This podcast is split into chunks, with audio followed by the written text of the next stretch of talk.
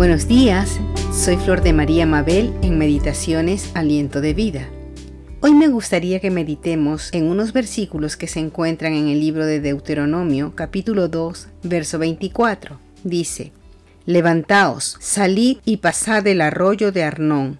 He aquí he entregado en tu mano a Seón, rey de Hezbón amorreo, y a su tierra. Comienza a tomar posesión de ella y entra en guerra con él.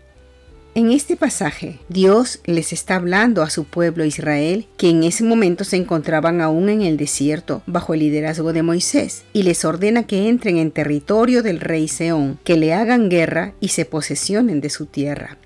Algunos quizás se preguntarán, pero si Dios dijo que ya les había concedido la tierra prometida y que ya eran suyas las bendiciones, entonces ¿por qué tenían que entrar en guerra con el rey de Hezbón para obtener su tierra? ¿Por qué no les entregó esa tierra, pero ya desocupada y lista para que ellos entren y vivan en ella tranquilamente? ¿Por qué? Porque Dios quería probarlos, quería saber si ellos confiaban plenamente en que el Señor estaba peleando con ellos y que cumpliría sus promesas. Quería saber si eran obedientes y valientes para enfrentar a los enemigos que tratarían de oponerse e impedir que ellos se posesionen de su tierra. Si hacemos un paralelo con nuestras vidas, como pueblo de Dios, nosotros como hijos de Dios, y recordamos cada promesa que el Señor nos ha hecho, veremos que lo mismo sucede con nosotros. Dios espera fe de parte nuestra hacia Él.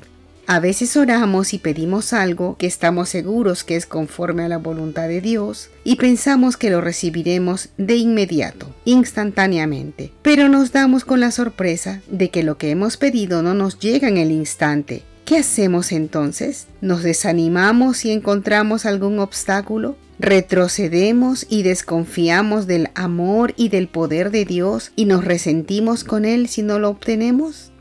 Hermanos, si leemos toda la historia del pueblo de Israel durante su travesía desde Egipto, pasando por el desierto y llegando a pasar el Jordán, nosotros veremos que ellos sí llegaron a tomar posesión de la tierra prometida. Aunque les costó muchas guerras y batallas, obtuvieron las victorias, porque Dios estuvo con ellos, nunca los dejó solos. Así también el Señor espera eso de nosotros. Cuando estamos en espera de algo, o hemos pedido por algo en especial, o necesitamos obtener alguna bendición, recordemos las promesas de Dios. Él es fiel y prometió respondernos. Él nos entrega la bendición mediante una promesa, pero no nos lo da todo servido. Dios espera que nosotros nos esforcemos para obtener y reclamar lo que Él ya nos dio en el plano espiritual mediante la fe y luego lo veremos obtenido en el plano físico, material, natural. Hermanos, Dios nos entrega la bendición, pero debemos luchar en fe por ella, porque al igual que Israel tuvo oposición de los reyes que ocupaban la tierra que Dios ya se las había dado mediante promesa, y tuvo que luchar con ellos para tomar posesión de esa tierra prometida, así también nosotros tendremos oposición para obtener nuestras bendiciones. Recuerda, Dios ya prometió bendecirte. Ahora te toca creer y luchar para obtener la bendición prometida.